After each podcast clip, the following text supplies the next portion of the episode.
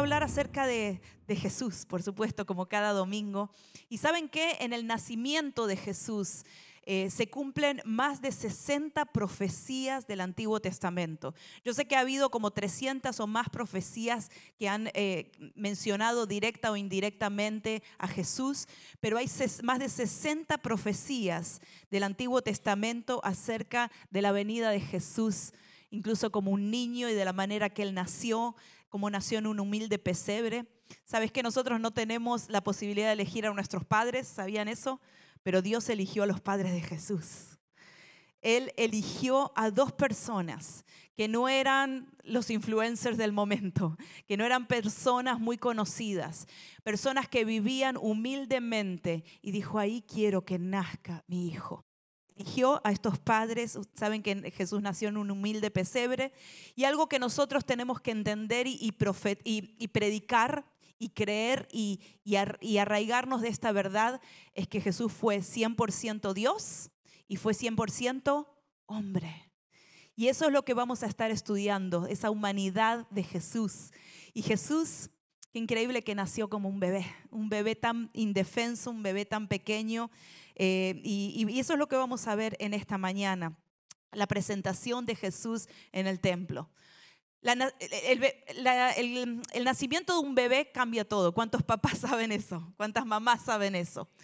Yo me acuerdo que cuando esperaba, bueno, ahora no está mi hija, se fue a la clase, pero cuando esperábamos nuestro primer bebé, Melody, uno está con toda esa ansiedad que no sabe qué va a suceder. Los padres primerizos tenemos a veces una noción romántica del primer bebé y como que esperamos, ay, cuando nazca ese bebé. Y hasta usamos la frase mal usada que duerme como un bebé. Eso no sé de dónde salió, porque los bebés se despiertan cada dos horas. Papás, ¿cuántos saben eso? Sorry los que no han tenido bebés todavía, les voy a, los voy a desanimar un poco. Pero cuando nace un bebé, tu vida te cambia. Ya uno no es el centro del universo, parejas recién casadas. Ya uno no es el centro, sino que comienza un ser tan chiquitito a tomar control de toda tu vida, de todo tu tiempo, a quitarte el sueño, a ponerte de mal humor porque no puedes dormir, a estar trasnochado.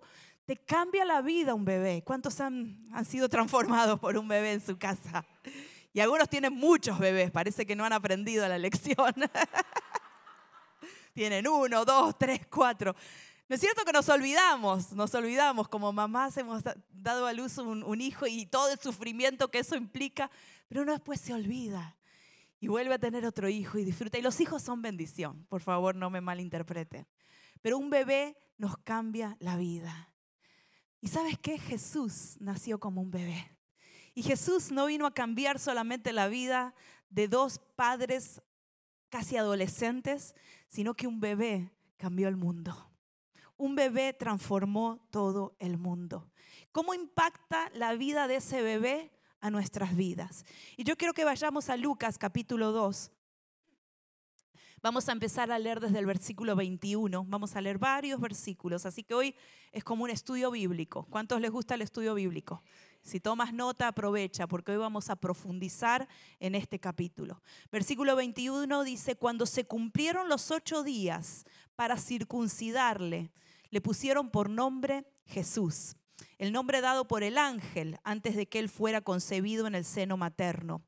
Cuando se cumplieron los días para la purificación de ellos, esto fue muchos días después de esos ocho días, cuando se cumplieron los días para la purificación de ellos, según la ley de Moisés, le trajeron a Jerusalén para presentarle al Señor.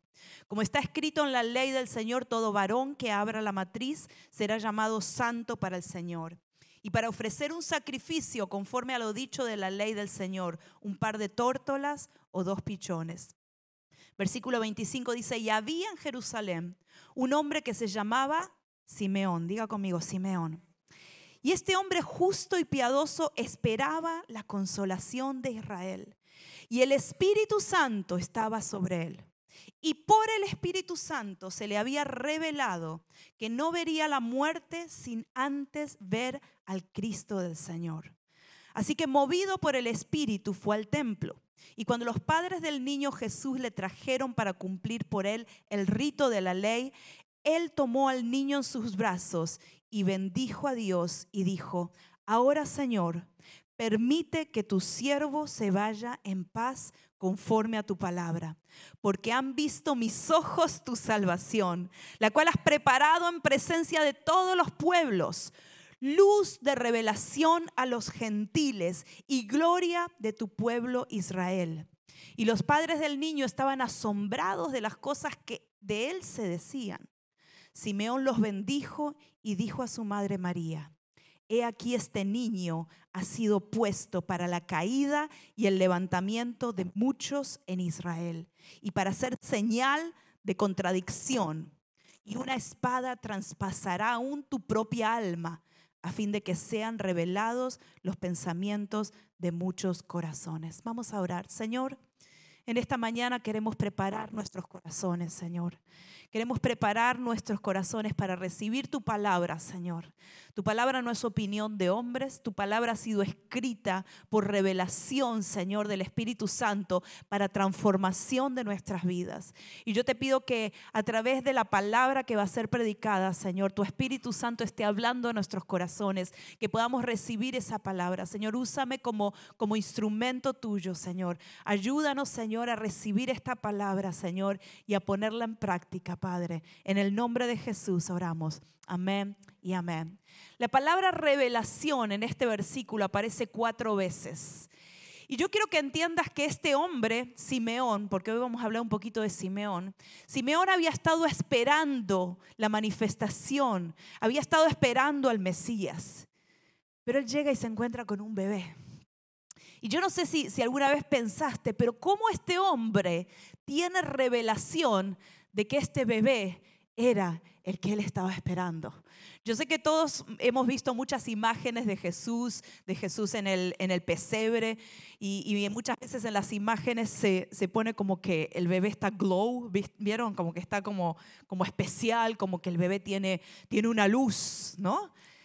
Pero ¿sabes que este bebé fue presentado en el templo? Era un bebé común y corriente. Un bebé que yo me imagino que estaría llorando porque estos padres habían tenido que ir bien temprano para presentar a su bebé. Y me imagino que, habría una fila de padres presentando bebés, porque era, era un lugar muy, de mucha gente. Y quizá había bebés que habían nacido mucho antes que Jesús. Y, y sus padres estaban ahí esperando su turno. Y no creo que este bebé, por más que era Jesús, santo y hermoso, no lloraba, seguramente lloraba, seguramente tenía un pañal sucio. Era un bebé común. Pero ¿qué hizo que este bebé trajera a este hombre una revelación especial? Y eso es lo que hoy vamos a estar viendo. Pero antes quiero contarles un poquito acerca de las tres ceremonias que estos padres están haciendo, porque ustedes saben que María y José eran judíos. Y como judíos ellos practicaban ciertas ceremonias que aunque nosotros no las practicamos como, como cristianos de este siglo, hay judíos y judíos mesiánicos que las siguen practicando, pero donde hay una simbología que nosotros tenemos que entender, que si fue escrito, si fue, si fue dejado en la palabra es porque el Señor quiere hablarnos algo a través de eso. ¿Cuántos saben, saben eso? Que lo que fue escrito es simplemente una, una visión de lo que realmente Jesús estaba cumpliendo. Y la primera ceremonia es la ceremonia de la circuncisión. Y no voy a dar detalles de esto, creo que todos entendemos lo que es la circuncisión. Y aún en, el occidente eh, hay personas que, practican la circuncisión con sus hijos, a veces no por motivos religiosos, sino más bien por motivos médicos o, otros motivos. Pero la circuncisión era una práctica que todo eh, judío tenía que practicar sobre sus hijos varones.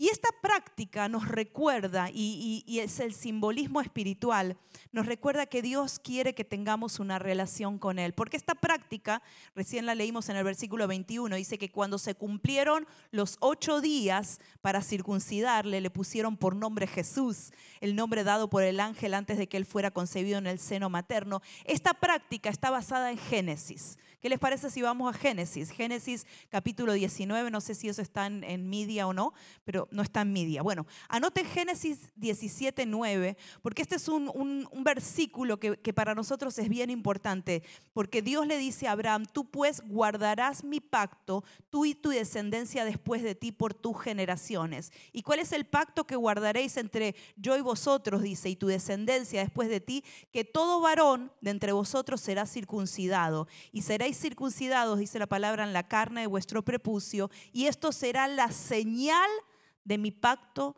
con vosotros. Esa señal significaba que Dios quería tener una relación personal con, con, cada uno de nosotros. Desde Génesis se establece ese pacto donde hay derramamiento de sangre. Y saben que hay dos momentos en que las escrituras nos dicen que Jesús derramó sangre. Uno es en este momento de la circuncisión y otro es en la cruz del Calvario. Porque la sangre representa para nosotros la salvación. La sangre representa que a través de ese sacrificio nosotros podemos tener comunión con Dios. Y lo que estaba diciendo que en el antiguo pacto era simplemente una imagen de lo que iba a suceder en Cristo, lo que el Señor estaba preparando para nosotros, que nosotros podamos tener una relación directa con Dios donde no necesitamos sacrificios, donde no necesitamos hacer nada, simplemente aceptar esa sangre limpiando nuestros corazones y recibiéndolo como nuestro Señor y como nuestro Salvador. Pero lo que estaba haciendo es representando esto y Jesús pasa por esta ceremonia que representa que nosotros vamos a tener esa relación cercana con Dios, este pacto. Saben que para que haya un pacto tiene que haber sangre. Y, esto es lo que está representando, el pacto que nosotros vamos a tener entre Dios y nosotros, entre Dios y el hombre. Y Dios fue el que estipuló los términos de este pacto, no el hombre. Es Jehová y Jehová significa nuestra salvación. Así que Jesús en este momento derrama sangre y es simplemente una señal de lo que iba a suceder.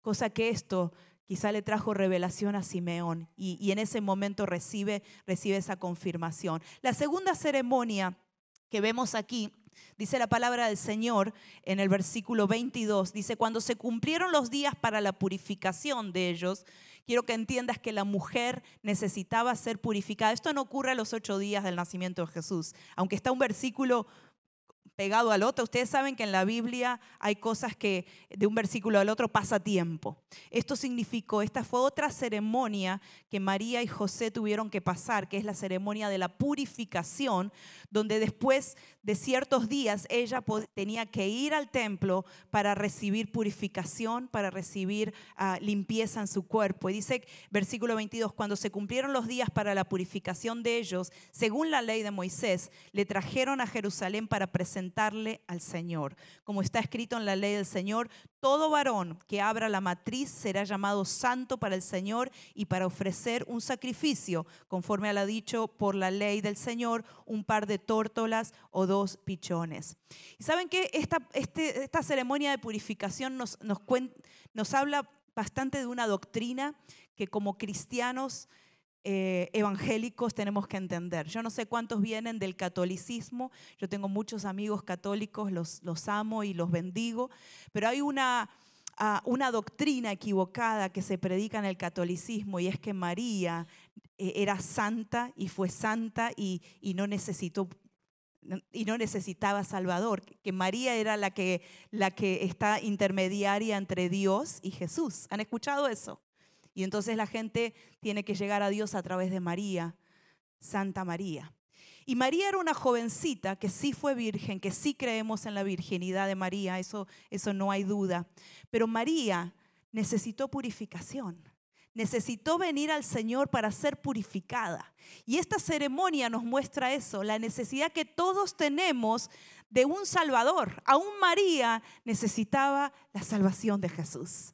Cada uno de nosotros necesitamos purificarnos delante del Señor. Y esto simboliza, esta, esta ceremonia que ellos practicaban, simboliza esa purificación. Ahora, ellos tenían que traer un sacrificio para poder ser purificados.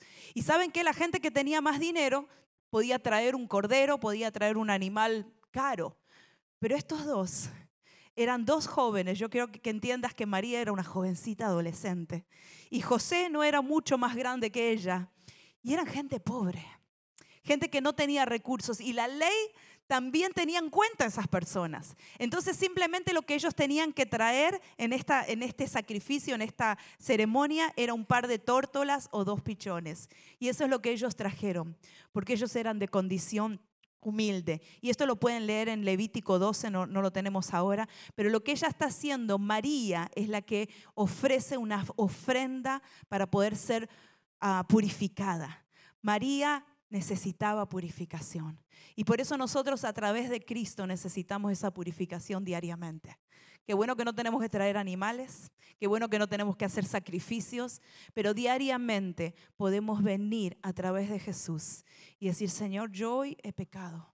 Señor, yo hoy me he manchado, pero Señor, hoy te pido perdón. Y a través de, de ese arrepentimiento es que podemos tener la comunión con nuestro Dios. ¿Cuántos dicen amén? Esta mujercita necesitaba también salvación. ¿Y saben qué? Me, me, me encanta que Jesús eligió a esta gente pobre. Muchos quizá han nacido, muchos eh, hemos venido o han nacido de, una casa eh, humilde.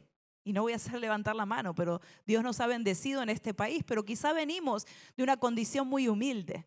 ¿Sabes qué? Jesús nació en un hogar humilde que quizá no tenía todos los lujos que nosotros tenemos, que quizá no tenía todo lo que necesitaba, pero como niño se crió en una casa humilde, en una casa pobre. Y saben que eso nos muestra que Jesús entiende todo lo que nosotros pasamos, todas las necesidades que pasamos, aún las necesidades físicas que Él pudo haber pasado en su niñez como hijo de una familia pobre, el Señor también lo entiende de nosotros.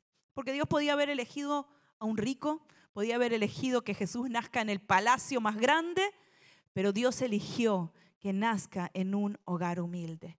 Y la tercera ceremonia que tenemos aquí es la ceremonia de la redención y que esto nos recuerda que pertenecemos a Dios. Dice el versículo 23, como está escrito en la ley del Señor, todo varón que abra la matriz será llamado santo para el Señor y para ofrecer un sacrificio conforme a lo dicho de la ley del Señor, un par de tórtolas o dos pichones. Y esta es la ceremonia que consistía en la presentación y en la redención del niño eh, para ser consagrado al Señor. en Gálatas 4:4 dice, pero se cumplió el tiempo señalado, Dios envió a su Hijo, que nació de una mujer y sujeto a la ley, para que redimiera a los que estaban sujetos a la ley. El primogénito tenía que ser consagrado al Señor.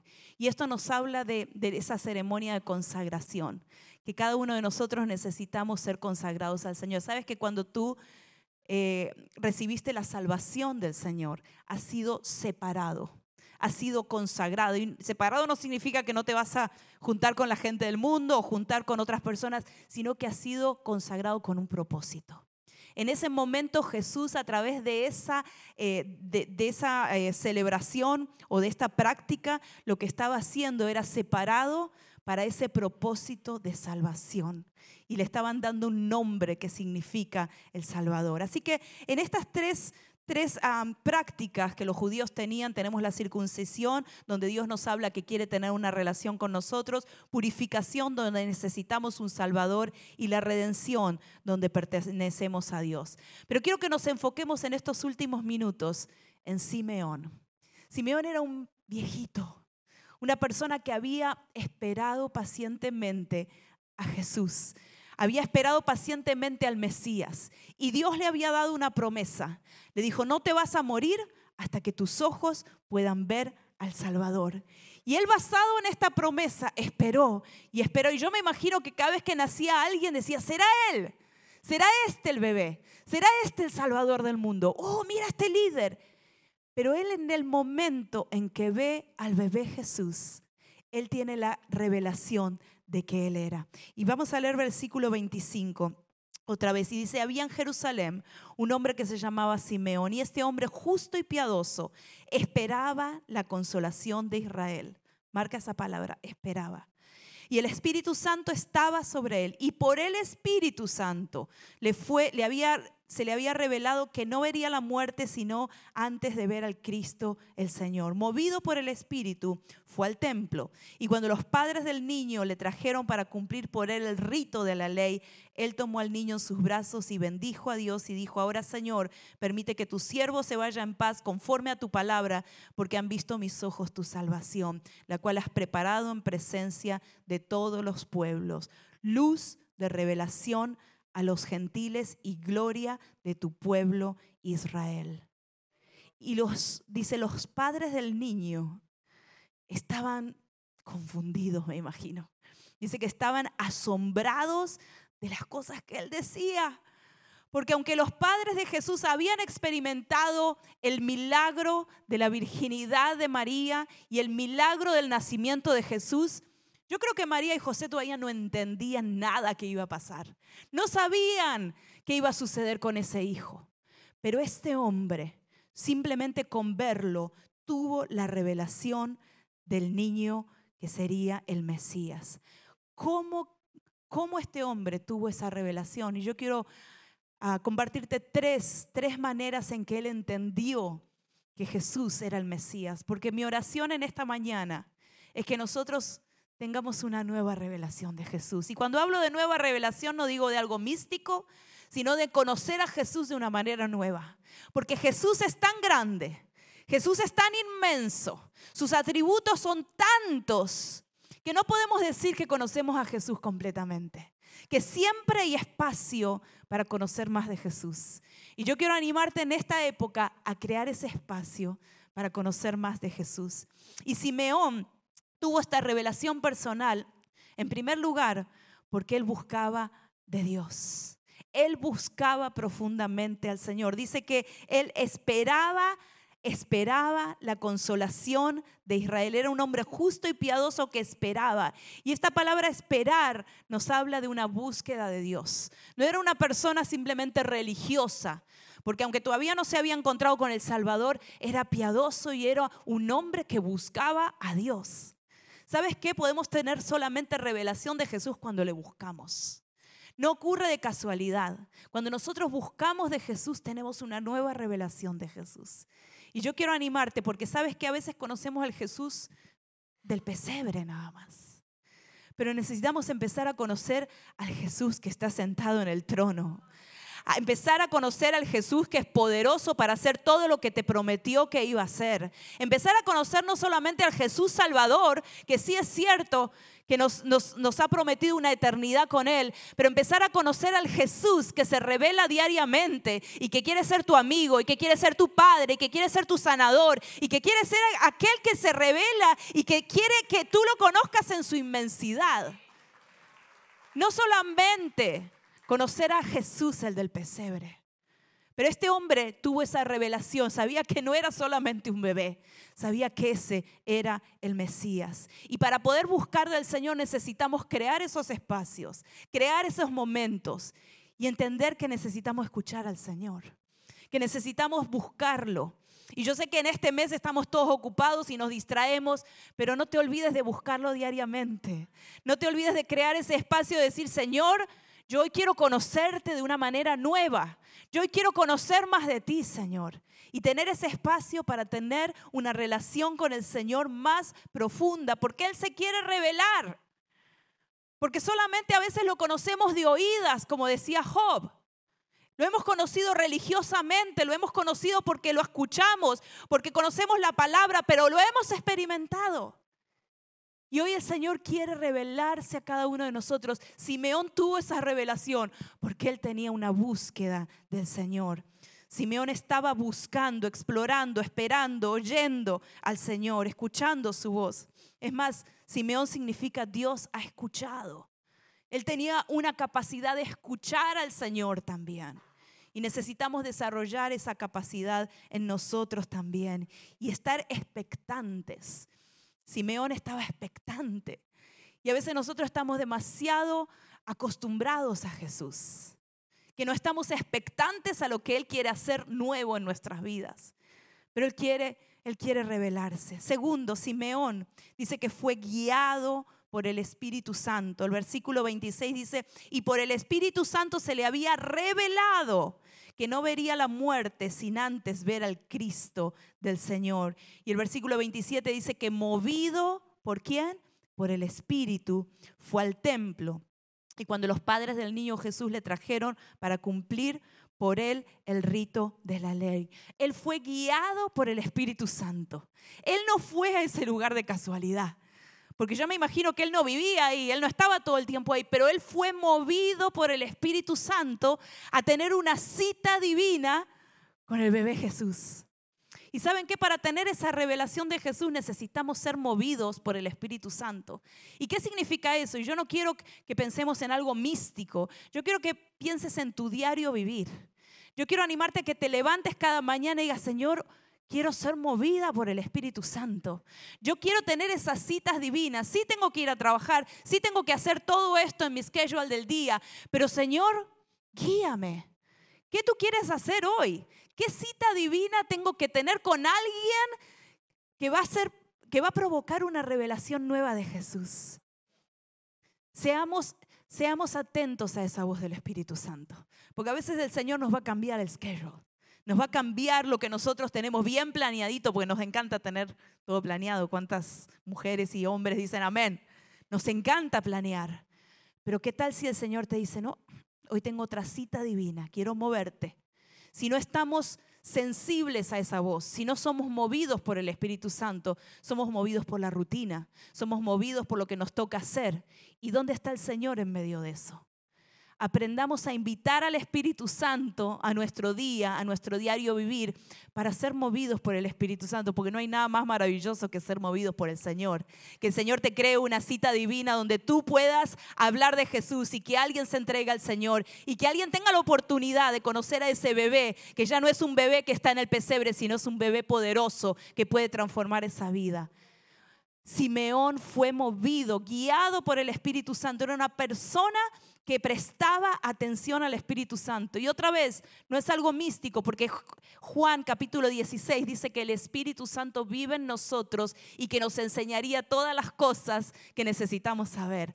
Así que tú no tienes que ir a, nada externo, tienes que simplemente oír esa voz interna del Espíritu Santo que el Señor te guía. Pero sabes que estamos muy distraídos a veces y demasiado distraídos que no podemos escuchar la voz del Espíritu Santo. Pero Simeón fue llevado en el mismo momento que José y María estaban ahí. ¿Sabes qué? No hay casualidades con Dios. Dios prepara esos momentos, esos momentos donde te encuentras con personas que dices, wow, ¿qué hago aquí? ¿Cómo sucedió esto? ¿Cómo sucedió que hoy me encontrara contigo y te cuente esta historia y pueda hablar contigo? Dios crea citas divinas. Pero si estamos distraídos, nos perdemos de esas citas preciosas que el Señor está estableciendo. Y la tercera razón por la cual Simeón reconoció que ese bebé era Jesús es porque él confiaba en la palabra del Señor, confiaba en su palabra. Dice el versículo 26, Él tomó al niño en sus brazos y bendijo a Dios y dijo, ahora Señor, permite que tu siervo se vaya en paz conforme a qué? A tu palabra. Permite que tu siervo se vaya en paz conforme a tu palabra. Él había recibido una palabra de Dios. Y esa palabra decía, tú no te vas a morir hasta que no veas al Mesías. Y esa palabra estaba firme estaba firme. Yo estoy segura que Simeón se habrá desanimado muchas veces. Sus canas, su, cansancio, su vejez, y habrá dicho, ¿habré escuchado bien? ¿Habré escuchado bien la voz de Dios? ¿Será que esa fue promesa de Dios o fue mi emoción de querer ver al Mesías? Y seguramente habrá pasado por dudas, pero la palabra del Señor se cumplió. Dios te ha dado palabras y quiero decirte que no importa si tú lo sientes o no lo sientes, si lo ves o no lo ves, esa palabra se va a cumplir. Necesitamos confiar en esa palabra y muchas veces regresar quizá a esa anotación que pusiste en tu journal, esa palabra que recibiste, que Dios te la dio a través de, la lectura que tenías en la Biblia, de ese tiempo especial donde el Señor se manifestó de una manera especial, o de una palabra que alguien te dio. No te la olvides no te la olvides porque esa palabra se va a cumplir. Tenemos que esperar en esa palabra. No importa si lo sientes, tu vida, mi vida, no se mueve por emociones, se mueve por palabra de Dios, se mueve por promesas del Señor. Si el Señor te ha dicho que tus hijos serán salvos, cree en esa promesa. Si el Señor te ha dicho que vas a ser sano, cree en esa promesa. Tú y tu casa serán salvos. No importa lo que veas, sigue confiando en el Señor. Simeón aguantó, Simeón confió y él supo cuando se encontró con Jesús, Este es el cumplimiento de la palabra. Tú vas a saber cuando esa palabra se cumple. Tú vas a tener revelación de Jesús y vas a decir, Señor, gracias. Gracias por haberme ayudado a esperar. Gracias por no adelantarme a los tiempos que tú estableciste. Porque lo que Dios ha dicho sobre tu vida se va a cumplir.